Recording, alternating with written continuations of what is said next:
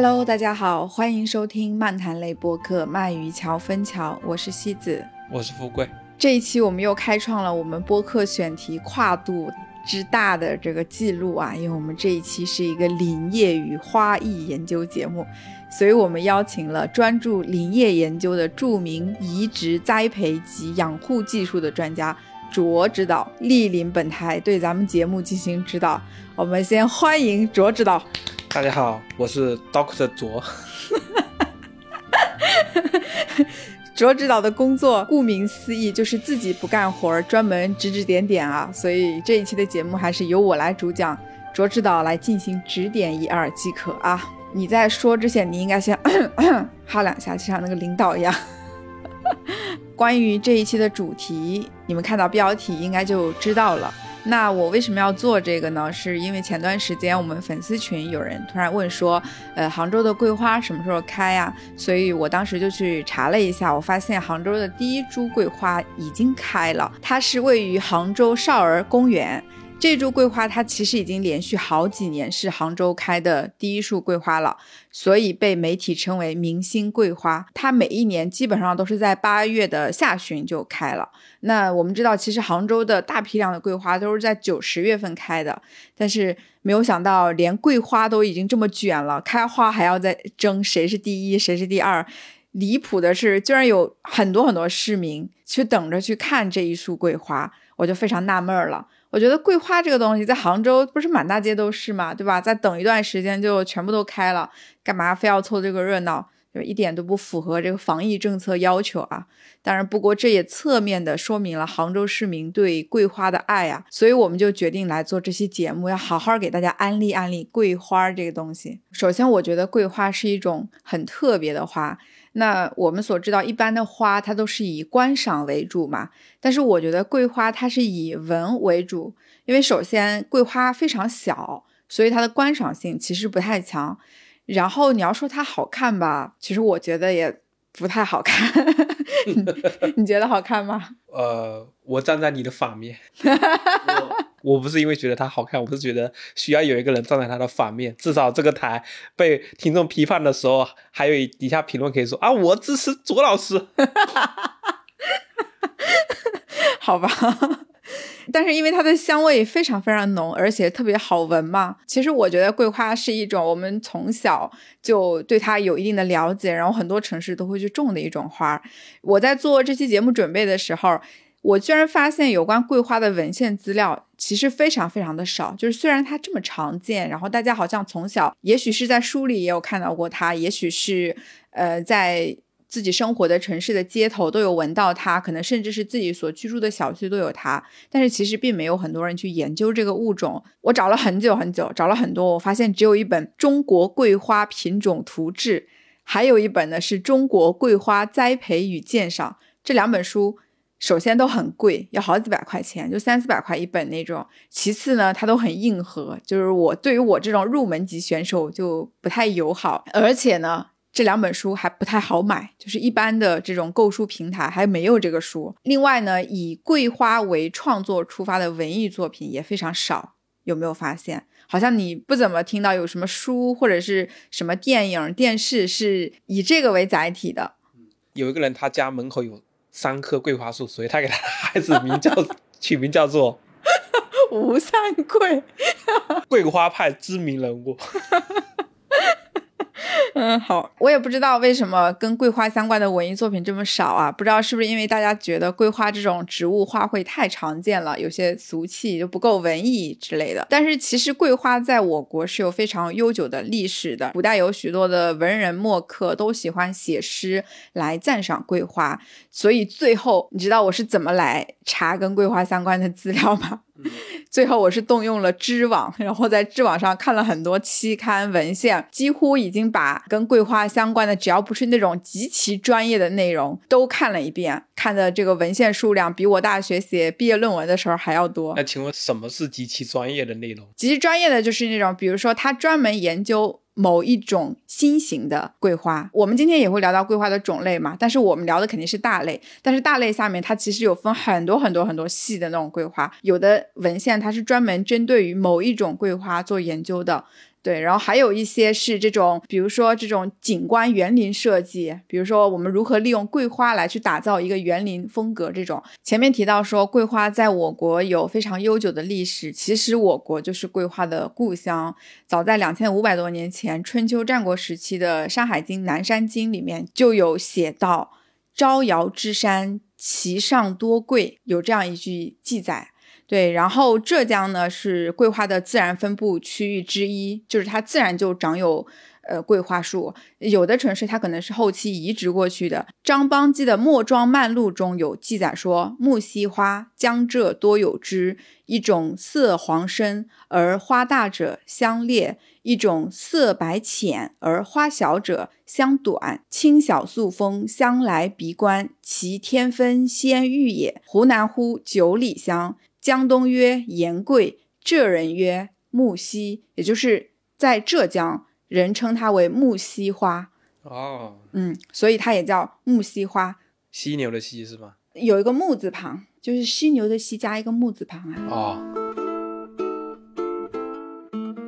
下面我来介绍一下桂花的种类，就是我们现在。通常的最常见的通俗的分类，主要是把它分为四种。一种呢叫四季桂，四季桂呢，顾名思义就是它一年四季其实都会开花的，所以一般那种就是比较早闻到的那种桂花香，一般可能就是四季桂。它虽然叫四季桂，但是主要也是在春季和秋季开花的，其实夏季和冬季是比较少见的。所以它这种花就是花期比较长嘛。一般园林中就都会去栽培它，因为其他的种类的花期就很短，主要就是集中在秋季。然后经过目前所知的我们全国大量的桂花品种调查的资料分析，目前没有发现四季桂和桂花的这种天然杂交种，也没有发现这两种之间的中间类型。中间类型就是三桂。所以这说明什么呢？就是这说明四季桂跟其他的桂花之间是存在比较远的亲缘关系的，就是可能会有生殖隔离，嗯，但是需要再进一步的证实啊。除了四季桂呢，剩下的都是八月桂，也就是在农历的八月盛开的桂花。我还以为分成四桂：春桂、夏桂、秋桂和冬桂。然后如果是在三个季节开的话，只有一种，那就是三桂。你这是对三桂念念不忘，也出不去了是吧？八月桂里面最主要的三种就是银桂、金桂、丹桂。哦，丹桂是是哪个丹？呃，就是那个牡丹的丹。哦，嗯，我以为是单独的单，就只有这一个桂，丹桂、双桂和三桂。其实你想一下，我们经常会听到一个说法，叫“金桂飘香，丹桂飘香”，是不是？你经常，尤其是那种写的那种作文，或者是开学典礼上的学生致辞，因为我们都是九月份开学嘛，然后就会经常那种开头第一句都是啊“金桂飘香”或者是“丹桂飘香”，对吧？就是很多人可能不了解的人会以为金桂和丹桂是桂花的一种别称，但是其实它是桂花的一种种类，它是一个分类。对，然后就是这三种之间，它们有什么区别呢？首先是颜色，其实这三种的名字就是代表了它的颜色。银桂呢，它的颜色是比较偏白的；那金桂呢，它的颜色是比较偏黄的；丹桂呢，有点偏橘红色，因为丹其实就是红色的意思嘛，对吧？其次呢，就是这三种的香味会有所区别，其中最香的就是金桂。金金桂是香味最浓的，所以说有的哪怕是同一个区域，你也会觉得有的时有的时候觉得它更香，有的时候觉得它香味更淡。有可能它更香的时候，就是因为金桂开了，然后更淡的时候，可能是金桂已经谢了，但是其他的还开着，你就会感觉这个香味变淡了。金桂是不是最普遍的？回想一下，好像看到的桂花大多数都是黄色的。嗯嗯，但是其实这三种都是嗯差不多的。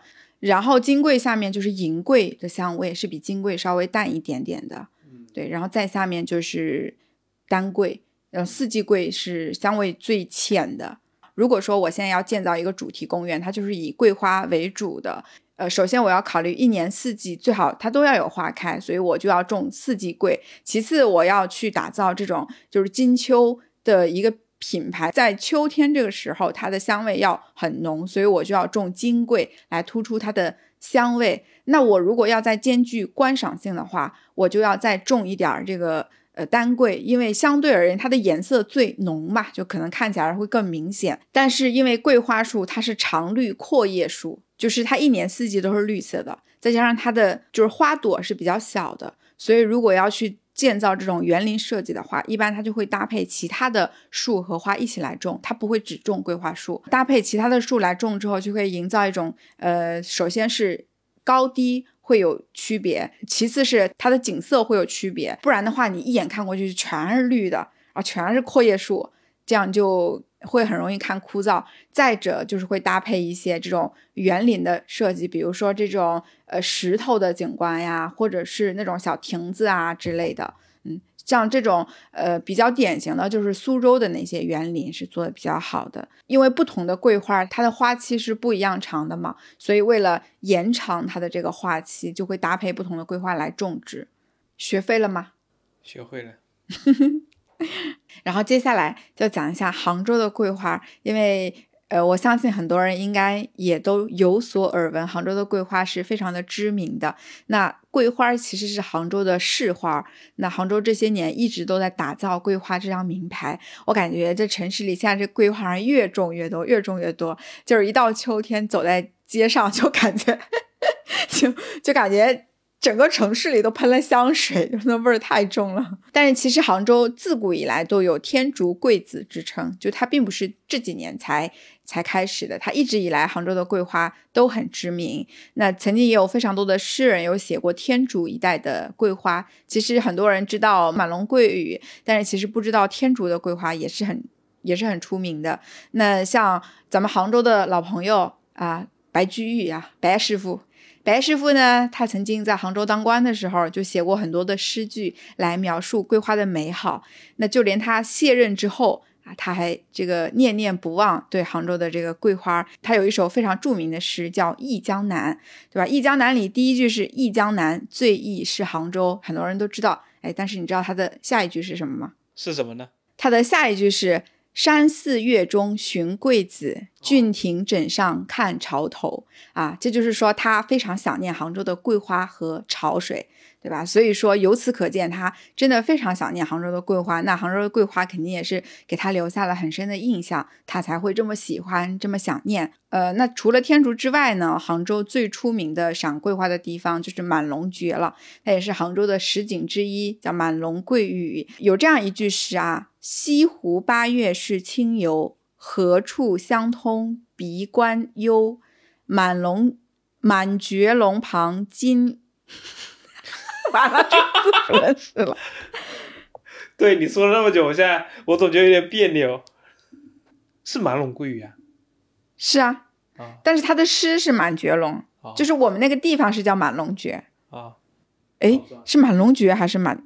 等一下，哦，满绝龙。哎呀，完了，是满绝龙。那我重新说一遍啊。那除了天竺呢？杭州最知名的赏桂花的地方就是。满绝龙了，也是杭州的十景之一。满龙桂雨，那有诗云啊：“西湖八月是清游，何处相通鼻关幽？满绝龙旁金粟变，天下吹堕万山秋。”呃，满绝龙从明代开始就已经是杭州桂花最盛开的一个地方，当然它是在清代最出名的。满龙桂雨呢是在西湖景区里面啊，它是一个以桂花为主题的公园。占地面积是两百四十亩，大概是百分之零点三的西湖那么大。西湖景区啊，不是湖面。再具象一点，就是大概是二十二个足球场那么大，比上海的人民广场稍微大一点点，比北京的日坛公园稍微小一点点。现在种有桂花大概七千多株，那是应该是桂花最密集、种的最多的一个地方。嗯，呃，然后在做这期节目的时候，有很多的听众说让我推荐一些除了满觉陇之外，其他的适合赏桂花的地点。在我自己就是去过杭州这么多的地方，包括看了那么多的资料之后，其实我真的选不出来一个说真的非常推荐大家去看桂花的地方，因为首先，呃，在我看来，桂花最主要的还是闻那个香味嘛。它不是为了来看的，你说它看就是对吧？一个大绿树有什么可看的，对吧？它不像樱花嘛，嗯。然后其次，桂花这个东西，其实它只要有一棵树。它就已经很香了，它不需要说我一定要有一大片。你像樱花的话，它一株樱花可能就显得有一些单薄了，所以就以樱花来吸引大家来看的地方就会种好多。它可能一个山头全部都是樱花，樱花的花也是小小的，但是呢，它的树叶不像桂花树的树叶那么大那么绿，然后很多的樱花开了之后啊，那种粉色的点点点点点。长在一起，它就很具有观赏性，很好看啊。但是桂花不一样，呃，所以我觉得，首先桂花它主要是拿来闻的，其次我不觉得桂花是一个你专门特地要找一个时间、找一个地点去欣赏的一个东西，它应该是你在做其他事情的时候，它这个东西在你旁边陪着你。就像播客一样，对吧？就很少有人说我专门抽个时间来看播客，它跟视频不一样，它可能是你在做家务、你在通勤的路上，或者是你在上班的时候，它陪伴你的一个东西。我觉得桂花也是这样的。所以其实杭州有很多的地方，像龙井啊、天竺啊、青之屋啊，呃，这些地方有非常非常多的有特色的小店，有可能是茶馆、咖啡馆。对你找一些这样子的地方，它只要旁边种有桂花树，你在那边一边喝喝茶或者一边喝喝咖啡啊，闻。着着窗外的桂花，我觉得这就是非常美妙的一件事情。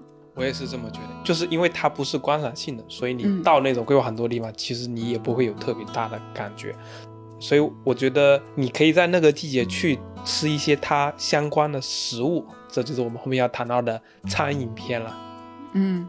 有吃到东西的话，那种体验会更持久一点，更特别一点，更有季节性一点。嗯，对，是这样子的。其实如果你留意一下，你会发现，也许你平常经常去的一些小店，它外面就种有桂花树。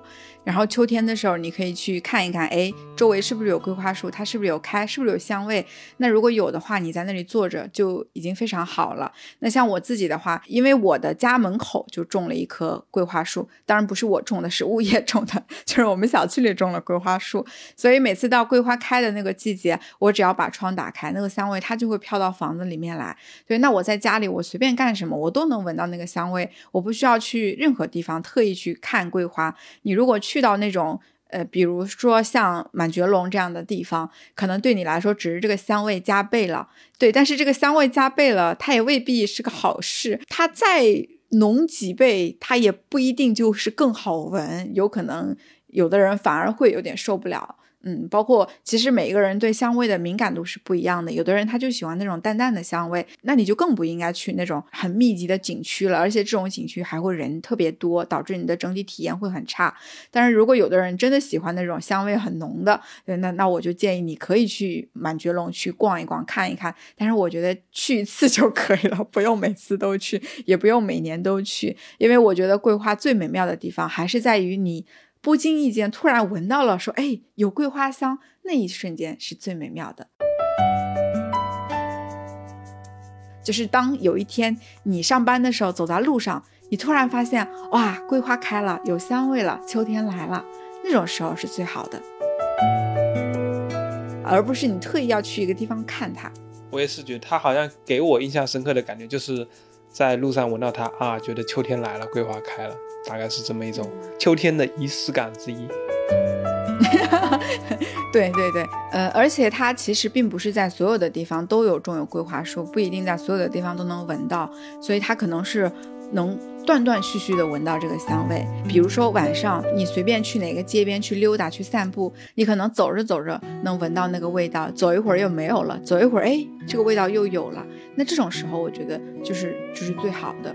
嗯，我自己。呃，印象比较深刻就是去年秋天有一次，呃，那次我是去一个朋友家玩了，他是住在我们公司附近啊。然后完了之后，我要再走回公司去搭地铁嘛，大概是七八百米的路吧。那天晚上已经十点多了，其实我没有走过那条路，而且那条路上人非常少，我是有一点点。担心的，虽然其实杭州的治安挺好的，但是还是会有一点点怕嘛。但是那天我走在路上，就是走了一段路之后，哎，我突然闻到一股桂花香，我的心情就变得特别特别好，然后也觉得好像也不害怕了。呃，不知道为什么，就是一种无形的力量吧，觉得啊，呃，这个城市真的很美好，或者说这个世界真的很美好，然后就特别开心，然后就蹦蹦跳跳就进了地铁站。接下来我们要讲一个非常硬核的部分，就是桂花树的种植与栽培技术。那请问为什么要有这个部分呢？是因为我查文献的时候查到了这个相关的知识，我觉得我既然看都看了，学都学了，我不能白学，所以我还是要来分享一下。其实桂花树的繁殖它也有很多种技术啊，有这个播种繁殖，有嫁接繁殖，有这个扦插繁殖，还有压条繁殖，啊，有太多种了，我也不细细讲了，因为这个确实。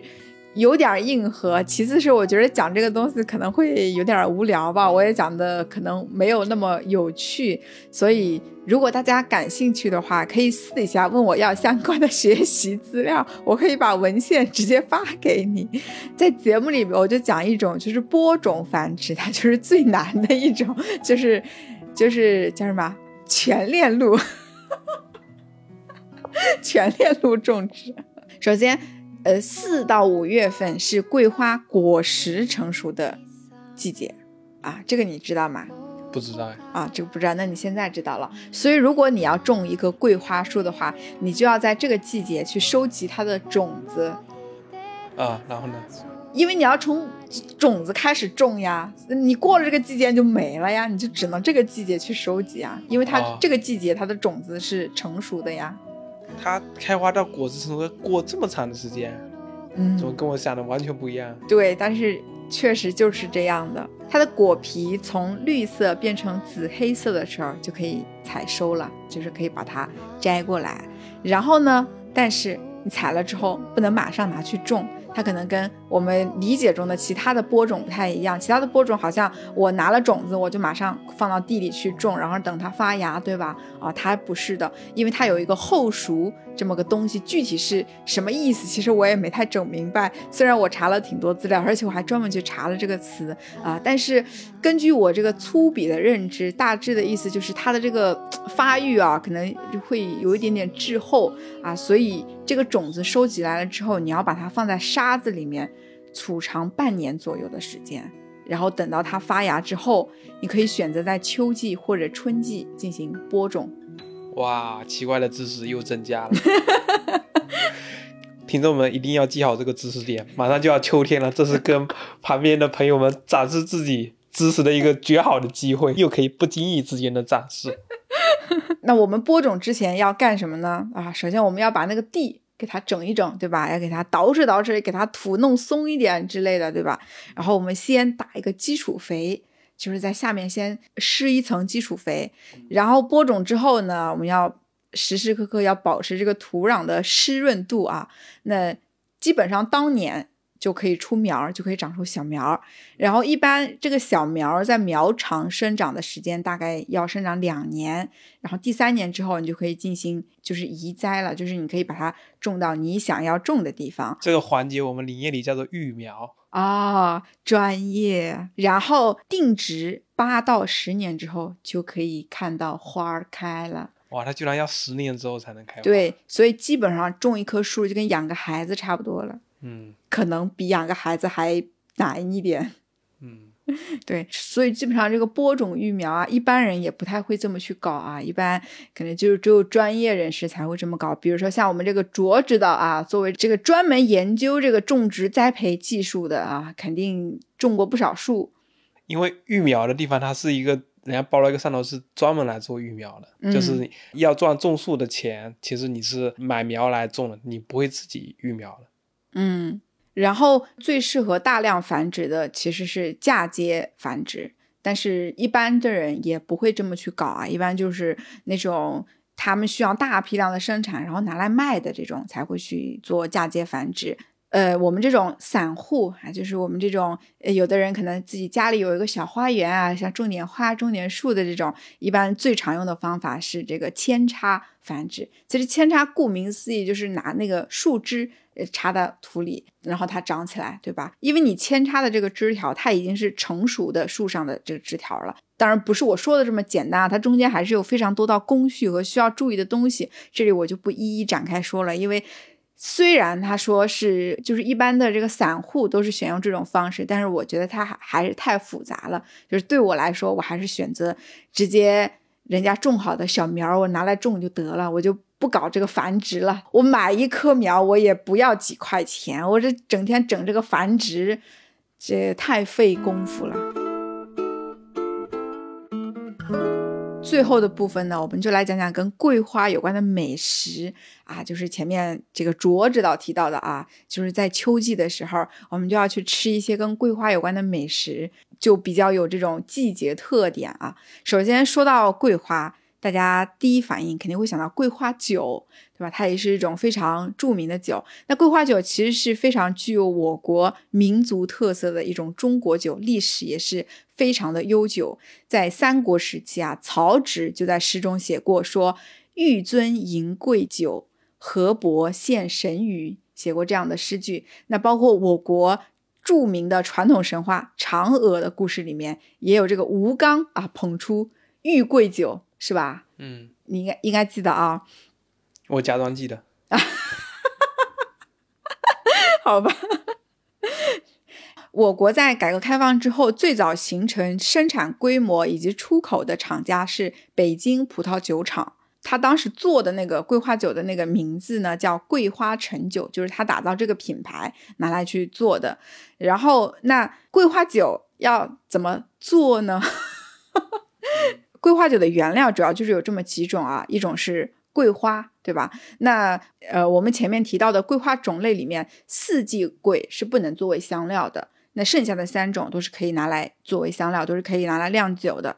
然后呢，桂花因为它本身是不含有糖分的，所以它不能单独发酵。它跟果酒不一样，你像酿果酒，像葡萄酒啊、青梅酒啊，它里面水果里面都本身有糖分嘛，所以它自己是可以发酵的。然后你另外加糖，可能只是为了让这个味道更甜，或者说让它发酵的更好。但是桂花是完全不能单独发酵的，所以你就必须要加。糖，那我们一般都会放一些含糖的水果或者是蜂蜜来跟它一起发酵。其次呢，我们会选择其他的酒类作为酒基。那像北方的这个酒厂啊，一般会选择葡萄酒作为它的酒基。那比较典型的就是前面提到的北京葡萄酒厂了啊，它的那个桂花陈酒就是以葡萄酒为酒基的。那咱们南方这边呢，你猜我们一般用什么酒？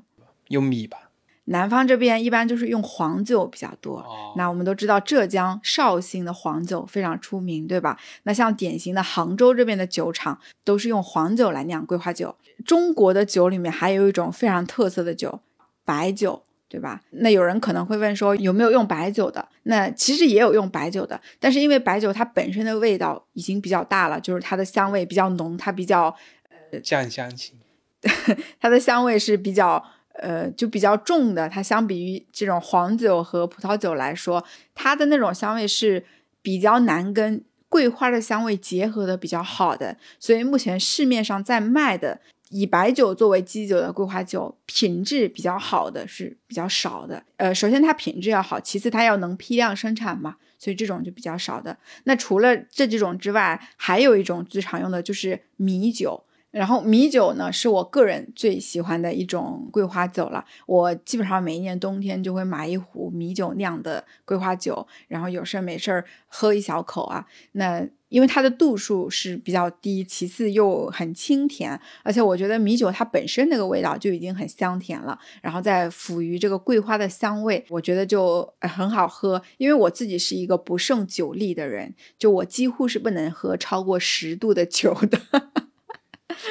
这一点，我觉得你也可以说成是自己的民族基因，因为 葡萄也是后引进的嘛。嗯，那你说在中国最早的时候那酒，肯定有一类就是米酒的啊。这样子，就是我看到过有的网友，他觉得因为米酒的度数很低嘛，他觉得用这种度数这么低的酒来去做桂花酒是对桂花的一种糟蹋，就他觉得就应该用那种纯度更高。度数更高的这种酒，但是我觉得这个就是个人的口味问题嘛。反正我自己是比较爱喝米酒酿的。如果大家想要尝试一下桂花酒的话，其实也可以把每种口味都买一点，呃，来喝一喝，或者直接去这种卖酒的店里去品尝一下，然后找到最适合自己的那一种就可以了。我第一次喝到桂花酒是喝的苏州的桂花酒，他买的那个酒好像跟你那个是一样的。他那个就是米酒酿的。对他跟我说是这样，就是秋天的时候，苏州那些盘小店里面。他就会自己开始卖这个酒，因为是本地酿的。然后这个季节过去了之后，因为桂花就那么多嘛，就是它的时间一过，然后后面那个酒它就没有就没有了，帮大家当做一个当地的限定的食品。所以这个酒在他的记忆里就非常的季节限定。嗯嗯，对对对，是的。我前面提到说我每一年都会买一壶桂花酒嘛，就是我买的那个店。我因为我是在淘宝上买的，我买的那个店，它基本上也是每年要从就是十月、十一月开始预售，然后就卖那几个月就没有了，到后面它就没有了。它每一年它就只开那么几个月，因为它的那个酒只有那个季节才有，其他的时候就都没有。嗯。嗯，而且因为它那个酒的保质期是很短的，只有几个月，所以它不可能说我今年做很多，然后卖一年这样。就基本上你买回来两个月之内一定要把它喝完的，它保质期最多就六十天。而且那个酒你买回来之后，其实它不同的时间段它的味道是会发生变化的。你刚买回来的时候，你会觉得它的味道更加的清甜，因为它其实。依然一直在发酵，所以越到后面它的度数会变高，酒味会更重，桂花味会相对的削弱。嗯，然后下一个要聊的就是桂花糕，其实也是我国历史非常悠久的一种传统点心，在《红楼梦》里面就有多次提到桂花糕这个东西，但是我个人是不太爱吃糕点的。所以我对这个食物也没有过多的研究。我去研究了一下它的做法呀，我觉得这个东西叫桂花糕啊，实在是有点蹭桂花的热度。因为我觉得这个东西吧，它跟桂花的关系不是很大。为什么呢？我跟你讲一下它的做法，你就明白了。它的做法呢，就是一堆粉啊，什么糯米粉啦，什么乱七八糟的粉，然后和水，七七八八的东西和在一起，然后再拿去蒸，把它蒸熟。这个做法不就跟发糕差不多吗？是不是？然后蒸出来一大块，你再把它切成小块，就一小块一小块的之后，完了之后呢，你在这个每一块上面啊，弄点这个糖桂花。糖桂花就是用桂花熬成的那种，有点像糖浆的那种东西啊。然后再撒一点这个桂花干就好了。那我不放糖桂花，我放蓝莓酱，它是不是就是蓝莓糕了？是不是一个意思嘛？所以我觉得。这个东西吧，可能就是你吃起来会有一点桂花的香气，但是这个香气也并不是你在制作和烹饪的过程中加进去的，而是你本来就做完了，你弄点这个东西上去，那你啥点心你都能撒一点这个糖浆上去啊，它都有桂花香味了，对吧？那这个是不是我们南方都会这么命名啊？你说那些面上面不全是浇头吗？那你说这个牛肉面有错吗？面上加牛肉，对不对？但是因为我自己本身就不太爱吃，就是糕点这种东西啊，主要是我觉得这个东西太顶饱了，尤其是就是这种发糕、馒头就这一类的东西，我觉得都太顶饱了，我是不太喜欢吃。然后呢，在杭州还有一种跟桂花相关的很出名的吃的，叫桂花藕，有听过吗？哦，我有点印象。对，其实你应该会发现，几乎杭州菜馆都会有这道菜哦。你发现没？像什么，呃，反正就是那种著名的杭州菜馆，反正它只要是开在杭州，它只要不是什么川菜馆、湘菜馆、鲁菜馆这种别的地方的菜馆，它基本上只要他说我这是个杭州菜，它都会有这道菜。这个应该也是最后桂花当做浇头加上去的吧？这个好像还不是。啊，嗯，这个桂花藕啊，我吃过啊，我觉得它首先它太甜了，嗯，其次呢，因为它那个藕呢是最后它是做的非常的粉糯，嗯，就是那种炖的很烂的那种，但是我个人是喜欢吃那种脆口的藕，我不喜欢吃那种粉粉糯糯的藕，嗯，对，就像土豆一样嘛，土豆丝儿就是比较脆的，那土豆块儿就是那种很粉很糯的。嗯，它是那种，然后一片一片的，外面我感觉裹的全都是那种黏黏糊糊的糖浆，我觉得太甜了，我不是很喜欢吃。没吃过想要尝试一下的可以试一下，或者是爱吃甜的也可以试一下。但是我是不太爱吃这种东西。嗯，对。除了以上我提到的这些。比较通用的食物之外呢，呃，其实很多店他们都会自己开发跟桂花相关的食物。那你比如说，就拿饮料来说了，你看现在越来越多的奶茶店啊，还有这个咖啡店呀，就都会开发跟桂花有关的饮品。呃，像那个茶百道好像就有一个比较出名的叫桂花酒酿，对吧？对对对。呃，然后这个瑞幸最近也出了叫大福大桂啊，它那个桂是桂花的桂，就是。桂花味儿的咖啡，杭州另外有一家咖啡店，对他们也是每每年秋天就会做跟桂花有关的咖啡，嗯，包括有的店他可能也会做一些跟这有关的点心，但这种它并不是那种通用的食物，就是说不是每家店都会去卖的，它是属于创意菜的范畴，所以。也比较鼓励大家积极的去店里发现这种比较特别的菜系，然后可以尝试一下。就我自己而言，桂花放在饮品里面我还可以接受，但是放在菜里面其实我也不太能接受，因为，嗯，因为你是喝咸豆浆的人，完了，我的我甜甜的一番，我的我的黑暗料理吃法要被听众。发现了，到时候别人说：“哎呀，没想到西子是这样的人。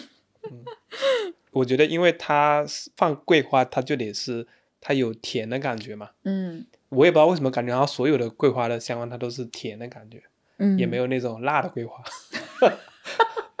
所以，如果吃菜，它里面大家饮食习惯里就没有喜欢吃甜的那个部分的人，他可能就会觉得，嗯，桂花你如果只是撒上去，那也就。是一种装饰，对对，它就不是一种味道的点缀了。对对对对，我觉得也是这样啊。所以说，鼓励大家可以去不同的店去发掘一些不同的菜品，或者是不同的饮品，然后看看呃哪家店的哪样东西好吃，然后也可以来跟大家一起分享一下，对吧？可以给给其他人安利安利。嗯，我自己对。桂花的周边的这些创意的饮料也好，或者菜，我都会很充满好奇，很有好感。嗯，就是可能你会觉得桂花这个东西，它应该是很百搭的。嗯，因为你觉得它加上去最多，它就是加了个没加一样。但是说不定它能组合出一些什么奇怪的东西。因为吃的东西，你通常都是口感的刺激嘛。但是你通常对它的气味的想象很少，很少有的菜它它会特别强调说，我这道菜的精华是它的气味特别好。虽然那些气味你会自然而然你会有这种快感，但是你本身它不是说那种快感有欣赏性，就是这个味道它很具欣赏性，很好闻，大家都不太会强调这一点。但是如果桂花的话，就说不定它可以弥补掉那一个环节。如果它能让这个吃的东西有那种桂花的味道来，或者怎么样，或者给你那样的感觉，我觉得它就是一种挺好的补充。嗯。所以总结的来说，桂花这个东西，不管它是作为一种花卉，还是作为一种食材，其实它都并不是最主要的那一个。对它更多的是作为一种辅助的东西。对，然后它是更有陪伴性的，嗯，它可能在那个季节，就不管你走到哪里，它都会陪着你，它都会萦绕在你的身边。但是你不需要特意的去为它做什么，没有一道菜说我这个菜我以桂花为主要的原料，然后吃就是吃桂花，没有这样的。它通常就是作为一种点缀和辅助。之前没有意识到，现在想想，它其实也很中国特色嘛，就是中国人的季节限定的花。其实如果非要选的话，我觉得桂花应该是比较普遍的。在中华文化里面，嗯嗯嗯，对，主要是它的那个香味太特别了，而且我觉得应该没有人闻不出来桂花的香味，或者说认不出桂花吧。像有的花，呃，你闻到那个香味，你只会觉得哦有一股花香，但是也许你分辨不出来它到底是什么花的花香。对，但是桂花那个香味，应该没有人会认错，应该没有人十月份走在街上闻到桂花说，哎，这是什么香味？反正我好像没有见过这样的。虽然说它的花朵是比较小的，然后我前面提到说它没有那么具有观赏性，但是它也是非常有特点的，就是你几乎不会认错。就虽然它长在树上没那么好看，但是到那个季节的时候，它有很多花会掉在地上，地上铺着一层薄薄的、细细的、小小的、密密的桂花啊，你也会觉得那个景象特别的好看。对，但是像别的花儿，其实说不定你还未必能认得出它。对，比如说像呃梨花、杏花，其实这些花都长得有点像，嗯，它都是那种白白的、小小的，还不太好认。但桂花就很好认，这可能也是因为好像我们从小就会接触桂花。嗯嗯那关于桂花的部分，今天就跟大家安利这么多了。然后秋天到了，也希望大家可以多多走出去，去接触大自然，去感受这些大自然。赐予我们的美妙之处，然后多多去感受，多多去体验。哎，我发现大自然真的有一种很神奇的力量，就是你去接近它的时候，你整个人就很容易被治愈到。所以，当你的工作或者生活遇到一些困扰，或者有一些压力的时候，或者当你失眠的时候，哎，出去散个步，走一走，去听听风声，然后去闻闻花香，可能你整个人的心情就会好很多。那本期节目就是这么多内容了，也欢迎大家在评论区跟我们互动，或者加入我们的粉丝群跟我们互动。粉丝群就是可以添加我们小助手的微信，小助手的微信在我们的 show notes 中可以看到。好，我们跟大家拜拜，拜拜。